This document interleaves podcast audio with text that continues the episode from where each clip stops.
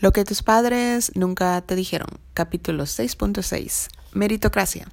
Muy buenos días, buenas tardes, buenas noches, madrugadas. El momento en el que nos estés escuchando nos da mucho gusto que estés aquí con nosotros.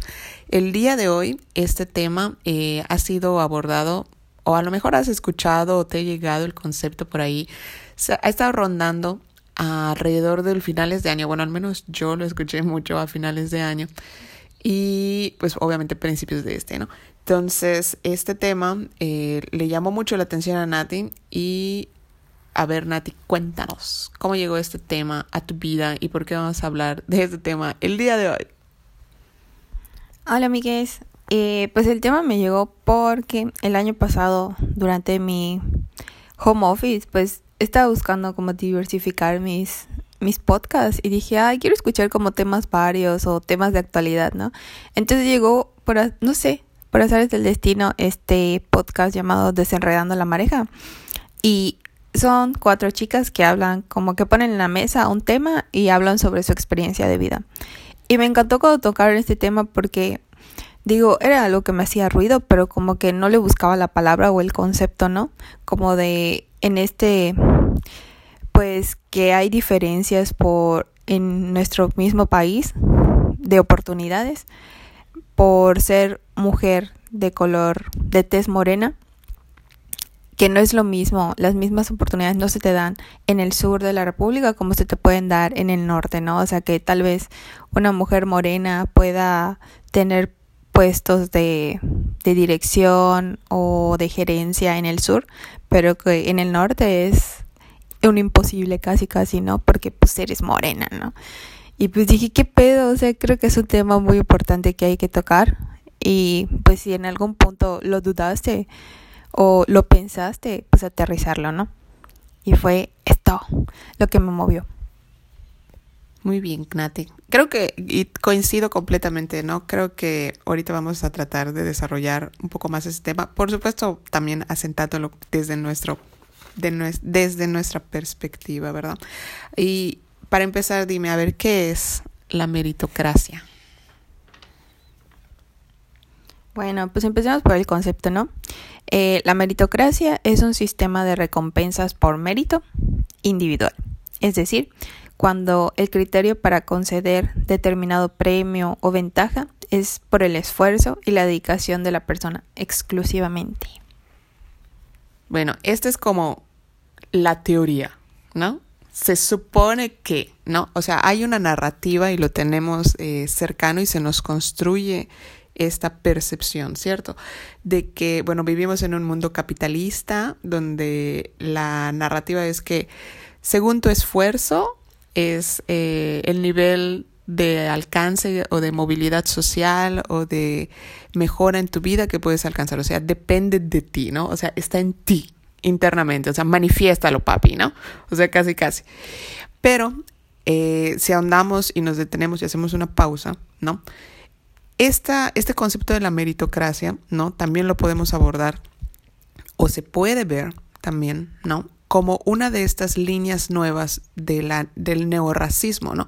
Ya no el racismo visto como esta teoría eh, del siglo XIX, donde pues dependiendo de tus características físicas, pues ahora sí que es, tu destino, ¿no? Prácticamente, en donde obviamente en el, en la, en el top de la pirámide pues está la, em, la gente blanca, ¿no? Caucásica, con rasgos de este estilo, ¿no? Ojos claros, tez clara, eh, cabello de diversos tonos de, de color, ¿no? Y en la base, ¿no? Pues está la parte digamos, como que negra, ¿no? La, la población que tiene estos rasgos negroides eh, de una región en específico, ¿no? Del continente africano.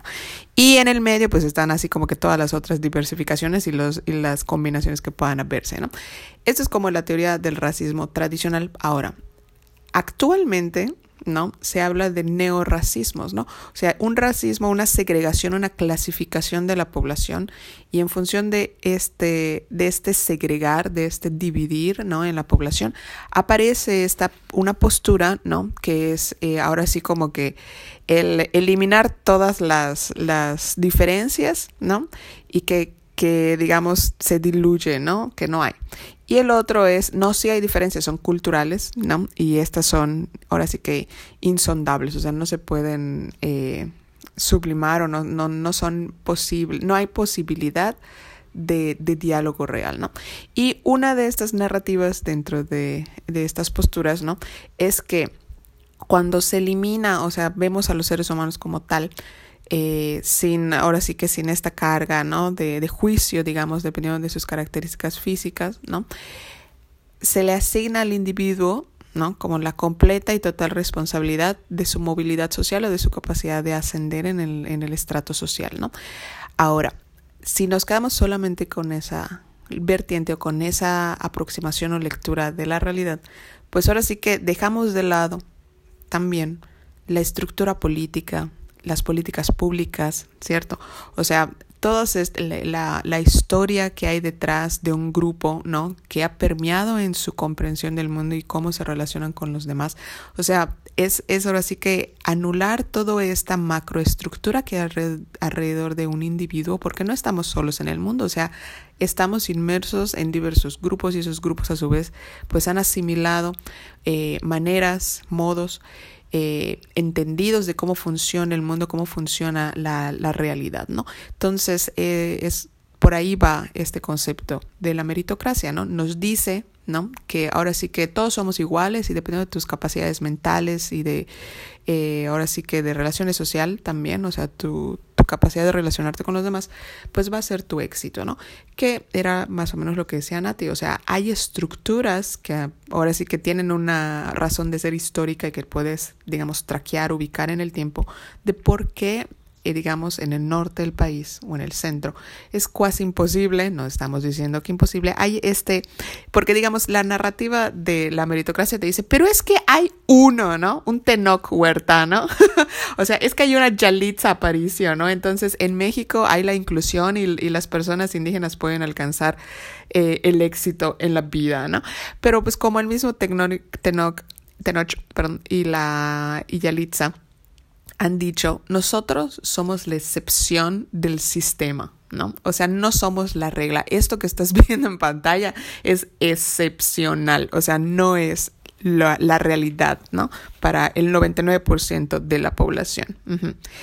Y esto nos lleva, ¿no? A, a ver, Nati, ¿qué problemas desencadena el, el creer que, digamos, en ti está todo, toda la posibilidad de, tu éxito, ¿no? ¿Qué problemas se devienen, aparecen por contemplar este sistema de creencias que es la meritocracia?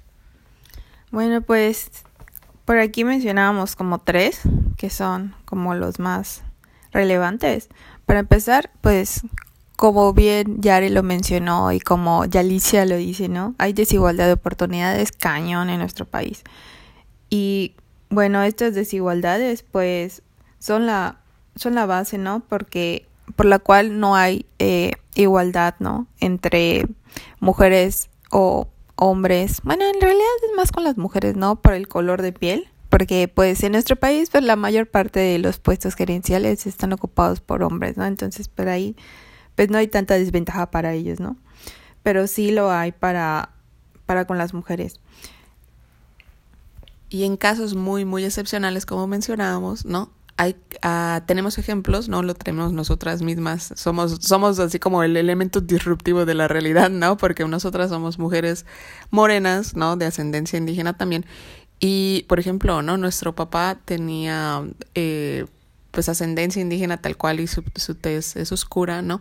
Pero ahora sí que él como elemento disruptivo del sistema, ¿no? Logra alcanzar, terminar una formación universitaria, eh, trabajar en el gobierno, posteriormente abrir su empresa, ¿no? Y dar trabajo durante mucho tiempo a, a muchas personas, ¿no? O sea, esto que te estamos contando, esta historia de éxito, perdón, es la excepción. O sea, por eso mismo Nati decía así como que, ¿cómo va a ser posible si, digamos, para nosotras, no es, no es, un, no es eh, una irrealidad, ¿no? Ver una persona de, de, de tez morena, de ascendencia indígena, teniendo una empresa, ¿no? Pero la realidad es que lo que nosotras vivimos fue totalmente excepcional, pero nadie nos los dijo, ¿cierto? o sea, crecimos con esta percepción de, bueno, pues yo soy normal y, y, es normal que mis dos papás hayan terminado la universidad, que mis dos papás estén trabajando, que mis dos papás tengan empresas. No, o sea, eso no es normal, ¿no? Eh, porque digamos, si, te, si hacemos como el traqueo, al menos ah, lo podemos ver también en nuestra familia, ninguno de nuestros dos, bueno, no, no dos, de, de nuestras cuatro abuelos terminó la primaria. Pero ambos ambas parejas se comprometieron a, dar la posibilidad de educación a sus, a sus hijos o a los hijos, las y los hijos que tuvieron, ¿no? Entonces, nuestros papás fueron una excepción incluso en sus mismas familias, porque no todos los hermanos y hermanas alcanzaron terminar una formación universitaria, ¿cierto?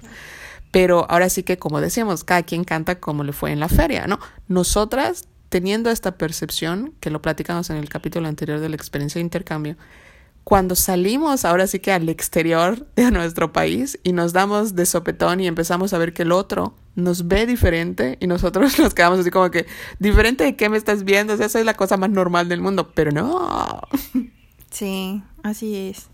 Y pues también están las ventajas educativas y culturales para quienes tienen un mayor poder adquisitivo. Digo, Yari y yo igual dentro de nuestros círculos, también. círculo y también nuestra situación de privilegio, pues también nos permitió tener otras experiencias, irnos de intercambio como mencionábamos en el capítulo anterior, que no todos hablar tres idiomas, o sea, sí son varios eh, puntos que la meritocracia pues también presenta un margen de desigualdad. Y digo otra vez, nosotras somos la excepción. O sea, no, eh, no es, que es, que es muy difícil. Cuando tienes el privilegio, y sonará mame, pero de verdad, o sea, tú crees que el mundo se mueve contigo y no es verdad.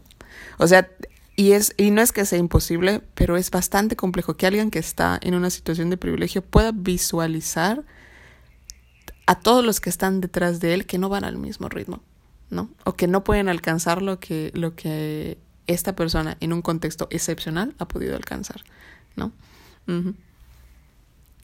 Sí, digo, yo a mis 30, digo, cuántas experiencias laborales he tenido.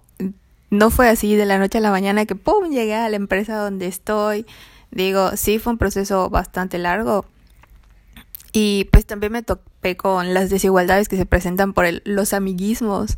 O sea, a mí en una empresa nacional eh, me tocó que pues te postulas, ¿no? Pero pues al final te llega, ¿no? El, el chisme, ¿no? Es que el puesto se lo van a dar a, a la amiga, ¿no? De la jefa o el jefe, ¿no? O el puesto, pues se hace el proceso y tú postúlate, ¿no?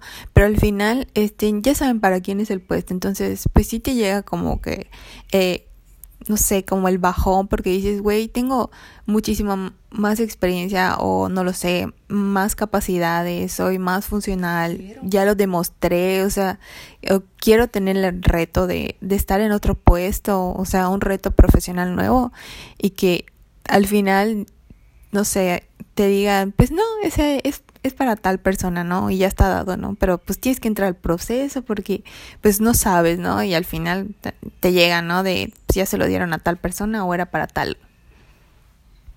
Pero igual, igualmente, ¿no? Creo que en esto, no sé si lo han escuchado alguna vez, los que no nos, los que nos escuchen de otras partes del mundo, pero por ejemplo, eh, en una clase de civismo, ¿no? O algo así, no sé, creo que en la prepa nos decía un maestro de derecho México tiene la, una de las constituciones más hermosas y perfectas del mundo, ¿no? Pero como buenos mexicanos siempre encontramos la manera de brincar o encontrar la manera de evadir la ley, ¿no? O sea, el hecho de que esto que está diciendo Nati, ¿no? O sea, a nivel de procesos, hago constar que sí soy una empresa que contempla la inclusión y que aplica y que todos pueden y que, y que según que sí se puede, ¿no? Pero la realidad es que no. O sea, hay estos, hay estas posibilidades de evadir aun cuando estás haciendo un proceso que se supone eh, es para, para, ¿qué es? Mm, librar eh, esto de los amiguismos, ¿no? O de evaluar con, con fundamento quién podría ser el mejor para un puesto, ¿no? Pero es una realidad, ¿no? Sí, esto es terrible. O por ejemplo, ahorita en la empresa donde estoy, que tipo, eh, se tienen a las personas con la experiencia, la experiencia, han sacado el trabajo, pero al final es como de, es que estás muy joven y a pesar que ya que tiene las capacidades, pues es que tenemos que tener a alguien de edad mayor para que demostremos que pues toda la experiencia que trae y así y dices, pues si yo demostré que lo saqué o las personas han demostrado que han estado en esos puestos de de de gerencia, ¿no? Que ha salido la chamba. Pues qué feo que de repente llegue el amigo del amigo y ocupe ese lugar que pues tú estuviste desempeñando sin la paga también, porque pues también pasa de que te, te ponen a sacar la chamba y, y no te pagan el sueldazo que ahorita está ganando la persona que tiene toda la experiencia del mundo mundial. Seguro. Exacto, en palabras de los reclutadores, ¿no? o de los jefes. Pero sí, así las desigualdades. Y bueno, el segundo punto pues es la actitud. A veces eh, hay personas muy arrogantes frente al éxito. ¿Por qué? Porque tienen más ventaja y creen que lo que han logrado se debe a sus propios méritos. Pero pues, como bien decíamos, su situación de privilegio pues no les deja vislumbrar que pues esta actitud que están tomando y, y que lo que creen que merecen pues no les costó como a el 99.9% de la población. Entonces sí está gacho, la verdad. Y no tenemos que irnos muy lejos y te puedo dar un así como el ejemplo internacional, ¿no? Tienes a, a estos que son Zuckerberg o Elon Musk o incluso este el de Microsoft, ¿no? Bill Gates, ¿no? la narrativa que ellos te van a decir de sus vidas, ¿no? Es así como de, no, sí, yo abandoné la universidad y nunca terminé y entonces fui por mi sueño, ya sabes, así como que sí, hombre. Pero lo que no te están diciendo, ¿no? y no estoy diciendo que a nivel de individuo por supuesto, estoy se reconoce que a nivel individuo tuvieron una visión. Ok, sí. Pero hay muchas personas con visión, pero que no tienen toda esa infraestructura que estamos mencionando, ¿no? O sea, la red social, estos, estas tres personas que te estoy comentando a lo mejor, eh, tuvieron acceso a un capital social. ¿Qué, ¿Qué es un capital social? El número de personas, el, o sea, como que los contactos, pues, o sea, en México se, se, se, llama así, ¿no? Tus contactos, tu red de apoyo, ¿no? Personas con las que creciste, los amigos de tus papás, ¿no? O sea, los amigos de tus amigos, ¿no? La escuela donde estudiaste, ¿cierto? Porque hay papás aquí en México, porque en México existe la educación pública y la educación privada. ¿no? Y en esta, en esta historia de éxito y de random que te estamos contando sobre nosotras también, haciendo referencia, nosotras, las dos, cursamos toda nuestra educación básica y la universidad en escuelas públicas, ¿no? Y logramos terminar y, en mi caso ya tuve igualmente un, una especialidad, igualmente en una universidad pública, ¿no? Una maestría. Y en el caso de muchas familias, por ejemplo, aquí en México, siendo conscientes que realmente lo que te va a abrir las puertas más adelante en un ambiente laboral son tus contactos, o sea, las personas con las que creces, ¿no? Eh, o, los amigos que puedas desarrollar a lo largo de tu vida, se endeudan para meter a sus hijos a escuelas privadas, ¿no? pensando que, y ahí voy a meter otra, otra variable de, digamos, su intención tiene fundamento, ¿no? O sea, yo voy a pagar, me voy a endeudar para que mi hijo tenga, entre comillas, una mejor educación, pero si ya vieron el documental de Panzazo, que se lo recomiendo, pues ya está estadísticamente comprobado que si, que la educación en México, ya sea que la curses en privada o en pública, es de la misma baja calidad, ¿no? pero, eh, lo que sí va a cambiar, pues ahora sí que son la calidad de, las, de la infraestructura donde tomas clase y la red de personas que vas a conocer. Entonces, eh, en ese sentido, pues ahí por ahí va, ¿no? Esta intención.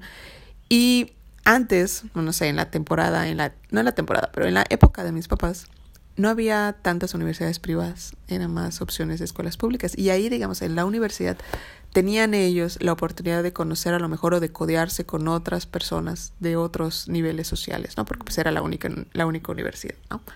Entonces, eh, el capital social es, se ha visto, ¿no? Igualmente en otras investigaciones, que el capital social es realmente lo que puede propulsar la movilidad social de una persona, o sea, tus amigos, tus contactos. las personas con las que te relacionas, ¿no? Y mencionando, pues, por ejemplo, Elon Musk, o sea, viene de una familia acaudalada de, de Sudáfrica, ¿no? Con, eh, ¿qué hacen? Excavan diamantes, o no, no sé, piedra, alguna piedra preciosa por ahí de Sudáfrica, ¿no? O sea, ¿no? O sea, sí, soy, soy un hombre hecho por sí mismo, o sea, creo que no. Estamos de acuerdo, ¿no? O sea, toda, toda la capacidad que ya sabes de, de conocimiento de manejo de los dineros y demás, ¿no? O incluso como se ha estado viendo o hablando de la de Marta de baile últimamente, ¿no? O sea, si escuchas, si has escuchado sus programas y ella habla completamente abiertamente de su vida, ¿no? De sus papás y de sus de cómo ella habla español, es uruguaya, los que, bla bla bla. Pues obviamente, o sea, dices, o sea, su papá era financiero y se fueron a vivir a Nueva York pues supongo yo su papá trabajando como financiero también, ¿no? O sea, tú dices, obvio, y en Latinoamérica, en un contexto de Latinoamérica, obviamente su familia, pues era de élite, o sea, obviamente la mujer va a hablar desde, y va a expresarse y va a hablar de su experiencia. Eh, desde el privilegio que tiene, que a lo mejor, a lo mejor no es consciente, o a lo mejor sí lo es consciente, pero pues obviamente eso es otro nivel, es otro nivel de, de capacidades, otro nivel de oportunidades y demás, ¿no? Que sí, que es muy cierto que nunca terminó la universidad, pero pues obviamente que, no sé, no sé, hay esta narrativa muy contemporánea, actual, ¿no? De, es que yo no terminé la universidad y soy millonario, o sea, sí querido, pero tu familia, tus amigos, o sea, eso es muchas veces más determinante que si terminaste o no la universidad. La universidad sirve, por supuesto, y es un instrumento de movilidad social, pero mucho más para las personas de estratos bajos. Si tú ya tienes dinero o vienes de una familia con recursos, que cursos a una universidad o no, es casi casi accesorio. No es casi, no es una obligación, no es algo que, o sea, tienes el capital, te van a prestar tus familiares para que empieces tu negocio o incluso vas a trabajar dentro de la misma empresa, ¿no? Que no tiene nada de malo si tienes todas las capacidades, no estamos diciendo que no. Pero pues el obviar estos elementos y decir, no, es que por mis, o sea, por mis propios medios estoy donde estoy, eh, es, es, es, tener una visión corta, ¿no? De todo lo que implica estar y moverse en el mundo y, sobre todo pues también en el mundo laboral, ¿no? Y bueno, como último punto de los problemas que tiene, pues que no es perfecto, ¿no? Eh, que este sistema aún se puede perfeccionar es un modelo sí de gran utilidad para el ámbito empresarial y laboral, siempre y cuando pues quitemos nuestro nuestro racismo, el machismo y todo este sistema de clases, ¿no? que tenemos, ¿no? como sociedad mexicana. Y pues al final, quitado todo esto, pues sí, sería una oportunidad para elegir y, y poder resaltar, ¿no? el esfuerzo de las personas que trabajan en una empresa o, o hasta los mismos estudiantes, ¿no? En las universidades, si así fuera, ¿no? Y siguiendo con nuestra escaleta, también tenemos algunos ejemplos sobre la meritocracia. Por ejemplo, yo no olvido como en la primaria era como en este de vamos a acomodar a los alumnos después de tu, no sé, rendir eh, materias. Todas las sillas se acomodaban y los asientos por eh, la calificación que sacaras, ¿no? Entonces al, al principio de, del salón, en las primeras filas, pues estaban los que estaban de 10, 9 y así hasta el último que hubiera reprobado, ¿no? Y ese se iba hasta el final. Y yo me quedaba así como de, pero ¿por qué? O sea, yo estoy echándole ganas, digo, no tengo las mismas capacidades en ese momento de mi vida o me importa más jugar que estudiar, pero no significa, o sea, yo como niña decía, no significa que no pueda alcanzarlo algún día, ¿no?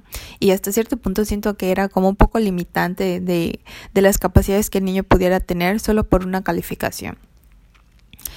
Eh, luego, creo que en la universidad, pues yo sí, creo que no le he contado de, yo no entré a la primera, a la universidad pública que yo quería. Y sí me quedé así como que un poco sentida, ¿no? Porque dices, güey, tengo todas las capacidades, ¿por qué no entré? Digo, pues a veces te ganan los nervios, no lo sé. Eh, o no terminas el examen también, pero dices, de que tengo las capacidades, tengo las capacidades, digo, salí de la preparatoria, ¿no? Con la mejor puntuación para el área para la que estaba aplicando y aún así no entré a la universidad, entonces te quedas como que con el con la espinita, ¿no? De será o no seré, digo, podré o no podré, tal vez por eso no entré, no lo sé, ¿no?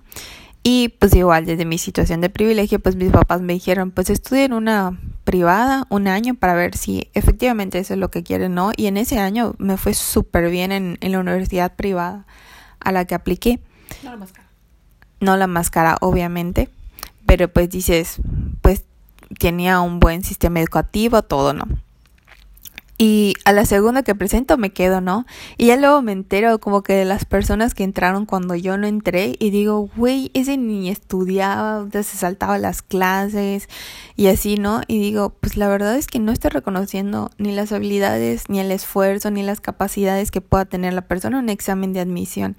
Y siempre es como este estigma de, pues no es que no tenga las capacidades, pues el examen yo digo que no demuestra en absoluto lo que puedas o no puedas o sea, alcanzar, ¿no? Y pues sí, está muy marcado esto. Y creo que en tercer ejemplo tenemos los currículums, que yo no sabía hasta que apliqué para una empresa gringa, que solo aquí en México o creo que en general en Latinoamérica está como esta idea de, es que pon tu foto para aplicar para un puesto, ¿no?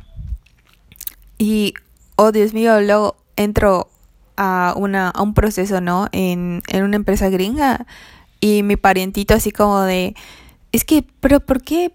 no entiendo, o sea, quita tu foto, eso no es parte de los requisitos que se, que se necesiten, ¿no? Para aplicar, porque pues al final es un filtro racista, porque te vean tu color de piel, no lo sé, o lo que sea, tus rasgos también, si eres muy, muy, este, exacto, entonces dices, pues la verdad es que sí, y nunca me lo había cuestionado hasta este punto, ¿no? Y dices, ¿qué onda con mi sistema de filtros en México para contratar al personal, ¿no? Entonces, pues sí está cañón. También que a nivel profesional, digo, empezado con tu primaria, luego en la universidad y ahora como profesionista, pues también existan estos filtros, ¿no? De belleza para ver si eres candidato o no. Que el concepto de belleza lo retomamos otra vez, o sea, la belleza es, es uh, no puede ser encasillada, ¿no? O sea, realmente hay muchos, muchos, eh, muchas visiones sobre lo que puede ser bello. Pero en el área laboral que está describiendo Nati, ¿no? En muchos trabajos, y es una realidad, ¿no? Si no tienes un perfil físico, ¿no? Caucásico, o sea, blanco, de nariz perfilada, de tez clara, ¿no? Pues así como que sale, va y no, no necesitamos esa imagen en nuestra empresa, ¿no? Y es una realidad, es una realidad. Así es. Y bueno, de ejemplos, no sé, Yare, ¿tienes algún otro? Bueno, menciona tus ejemplos, por favor. Pues en el caso, por ejemplo, de lo que decía Nati, ¿no? De la primaria, a mí no me tocó, digo, eso era como que de libre aplicación para cada maestro, ¿no? A mí me tocaba que, eh, por ejemplo, ¿no? Esta cuestión con, con la escuela, que siempre es muy debatible, ¿no?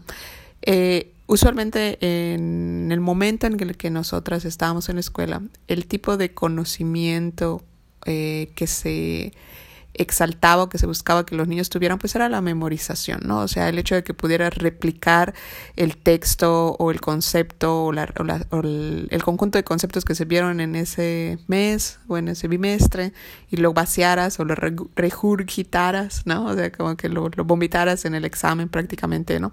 Y digamos, la memoria era lo que se, se exaltaba, ¿no? O sea, lo que se buscaba que el niño pudiera hacer, ¿no? Pero eh, ya entrando ya más adelante, en mi vida, ¿no? Y conociendo otras teorías educativas y hablando sobre la inteligencia, pues ahora se cuestiona que, y es una realidad, que en la escuela tradicional el tipo de inteligencia que se buscaba eh, pues era la lógico-matemática, ¿no? O la, o la lingüística. Pero pues ahora sí que como decía Nati, ¿no? Como ser humano pues tienes muchos niveles de capacidades que no se están evaluando en la escuela, ¿no? Como la capacidad social, la capacidad espacial, o sea, la capacidad física, ¿no? O sea, para muestra un botón, ¿no? O sea, usualmente es muy raro, no imposible, pero en un sistema ¿no? Eh, educativo pues no te entrenan como, no, no, te enseñan que hay muchas otras narrativas de éxito, ¿no? En la escuela tradicional, por ejemplo, en la que nosotros eh, crecimos, ¿no? Pues lo que te decían igualmente tus papás, porque pues ellos vinieron como de esa de esa línea también era como que tú estudias, saca buenas calificaciones, termina una carrera, es una maestría si puedes y tendrás un buen trabajo, ¿no? Pero no había esta, este gusanito, a pesar de que nuestros papás eran empresarios, no era como que, y entonces, ¿tú qué, qué, tipo de empresa quieres hacer? O sea, esa pregunta jamás, nunca en la vida nos las hicieron a nosotras, ¿no? Pero sí a nuestro hermano, ¿no? Que somos, somos cinco hijos de esa pareja y nuestro hermano en medio eh, es varón, ¿no? y las otras cuatro somos mujeres a nosotras como mujeres nunca nos plantearon la posibilidad desde chiquitas como de sí, tú vas a entrar a trabajar en la empresa de tus papás, ¿no? O sea, jamás, nunca en la vida, ¿no? Pero a nuestros hermanos sí se lo llevaban y sí le enseñaron y sí lo, lo digamos, lo moldearon con esta visión de vida, ¿no? Así como que tú vas a heredar la empresa, ¿no? Pero a nosotras como mujeres nunca nos plantearon esa posibilidad, ¿no? Eh, que digo, en nuestra historia de vida pues igual está viéndolo como en retrospectiva, pues nos permitió una capacidad de acción mucho más grande, ¿no? Como tener la libertad ahora sí que de poder elegir como que sobre qué cosa nos gustaría invertir el tiempo de vida que tenemos, ¿no? Y pues ahora él, ahora sí que a él cuando nació, pues ahora sí de que tú serás el heredero, ¿no? Pero pues ella igual tiene otras cargas igual en ese sentido, ¿no? Y en cuanto también a lo de la meritocracia en, o la belleza, ¿no? en, en, los trabajos. Me tocó, por ejemplo, ¿no? Este, estar trabajando igual en diferentes sectores. Vi, yo me he movido más en, el sector educativo, ¿no? Y sí he sido muy consciente, no es como que haya alguien venido y me lo haya dicho, pero cuando eres el, el único con un, con un perfil particular en un grupo donde todos casi es casi homogénea la manera en la que son, al menos físicamente, no viene de primera mano, pero sí, sí en algún nivel de tu conciencia dices, no pertenezco, ¿no? Porque todas las personas que están alrededor de mí, digamos, entre comillas, tienen características físicas muy parecidas y yo sobresalgo, ¿no?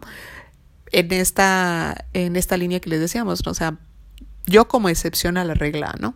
Estando en espacios que a lo mejor no es que me cuestionara el si debería yo o tenía yo el mérito de estar, pero sí en algún nivel de mi conciencia era muy consciente de soy mi presencia en estos espacios es es es disruptivo, ¿no? Voy a usar esa palabra, ¿no? Porque no compaginaba con, con, los, con las personas que iban alrededor de mí, ¿no? Eh, no siempre, pero digamos sí hay una conciencia, ¿no? Eh, de sobresalir cuando los demás tienen ciertas características que son como muy, muy homogéneas, ¿no?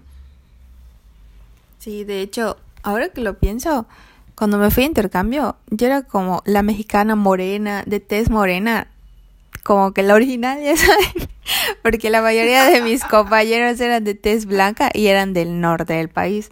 Igual también, o sea, polos completamente opuestos. No les creían que fueran de México porque en las películas los mexicanos son morenos con bigote y ya sabes, así, adelitas casi. Sí, exacto. Entonces, pues sí, está muy fuerte como este estigma de la belleza o cómo deberíamos ser, ¿no? Y bueno, creo que para finalizar nos hacemos la pregunta, ¿no? De si crees que mereces lo que tienes. Yo la verdad eh, desde mi situación de privilegio creo que sí pude alcanzar, no sé, con la experiencia que tuve, porque yo sí, bueno, creo que las dos, ¿no? Trabajamos en la empresa familiar un tiempo y tuvimos cierta experiencia, ¿no? En el área. Pero fuera de eso, pues siempre buscamos oportunidades laborales dentro de las áreas en las que nos desempeñamos, ¿no?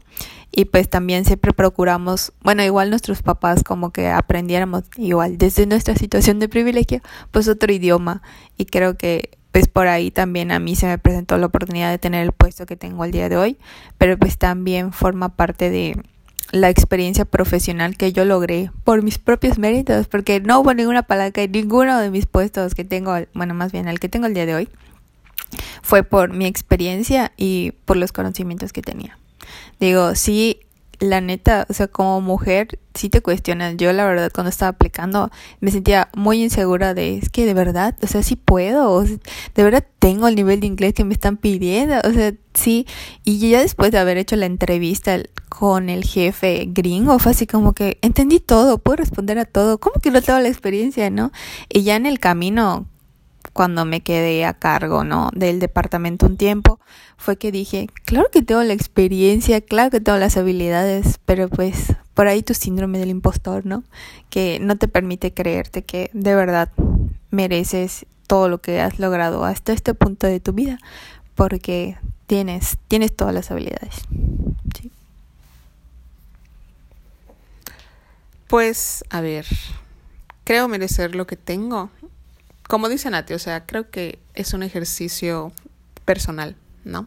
El, el que puedas hacer una pausa y decir así como que esto o el, punto en el que llegué fue porque me apalanqué de mi familia, me apalanqué de mi, de mi red de apoyo y ahora sí como dicen a ti, a pesar de que pues pueden pagarte la mejor universidad, la mejor educación, pero igual y no lo aprovechaste, ¿no? Y, no cubriste el mínimo requerido, ¿no? O te metieron a las clases de idioma, pero nada más, nada más no desarrollaste la capacidad lingüística necesaria para comunicarte en el idioma, ¿no? Eso, también es una realidad, ¿no? Eh, o simplemente nunca tuviste clase, pero te esforzaste, te expusiste en, tus trabajos. Eh, a lo mejor tuviste a alguien que hablar inglés y buscaste eh, tener el idioma, ¿no? Entonces, creo que es cambia el porcentaje de qué tanto yo puedo decir así como que esto sí es mío y esto no, ¿no? Pero, por ejemplo, yo mientras crecía, sí fui muy consciente de que quería lograr cosas por mí misma, ¿no? Porque creo que eso tampoco es algo de lo que se hable mucho, ¿no? Eh, creo que las personas que se ponen a la defensiva cuando les preguntan así como que este o, o, les cuestionan su nivel de privilegio, creo que ellos mismos también en algún punto se han cuestionado de, de si no sé, de, si podrían alcanzar a lo mejor los éxitos del papá o del abuelo, ¿no? En estas familias de abolengo, ¿no? que también es muy pesado, ¿no? O sea, decir así como que, bueno, vengo de familia de doctores a lo mejor, o de ingenieros, o de políticos, no lo sé, ¿no? Y será que yo pueda, o sea, como individuo te lo vas a cuestionar y te lo vas a plantear también, ¿no? Eh, dejarás que el miedo entre, ¿no? Pero creo que cuando las personas a veces reaccionan como medio agresivos en ese sentido y no quieren visibilizar que, tuvieron privilegios es porque también ellos mismos se sienten como en algún nivel como impostores, ¿no? Creo que en mi historia personal sí he podido este visibilizar para mí misma o visibilizarme eh, haciendo o logrando cosas eh, por mí, ¿no? Y creo que eso sí me ha ayudado muchísimo, ¿no? En, la construcción de mi autoconcepto, porque al final eh, si bien a lo mejor pudiste haber nacido en una familia con muchos con mucho camino recorrido gracias a tus papás o tus abuelos, ¿no? Que se reconoce y se agradece. Creo que la capacidad que tengas para moverte hacia adelante por ti mismo es muy importante, ¿no? Es muy importante. Pero si está en tu posibilidad visibilizar o cambiar un poco la estructura o mover estas, eh, estas formas o estas malformas que hay en tu sistema, pues definitivamente si puedes hacerlo, pues hay que hacerlo, ¿no? Y bueno, creo que por nuestra parte sería todo. Esperemos que nuestra experiencia con la meritocracia, pues igual les ayude a, a, a visibilizar, ¿no? Si están o no en una situación de privilegio y que pues puedan hacer la diferencia, ¿no? O poner de su parte para, para marcar la diferencia, si está en ustedes. Eh, esperamos les haya encantado este capítulo. Si les gustó, recomiéndenos. Nos pueden encontrar en Instagram como yare.b de bueno.c eh, en Instagram. Okay. Y a mí como Nati Bracamontes con Y. Nos vemos en el siguiente capítulo. Chao.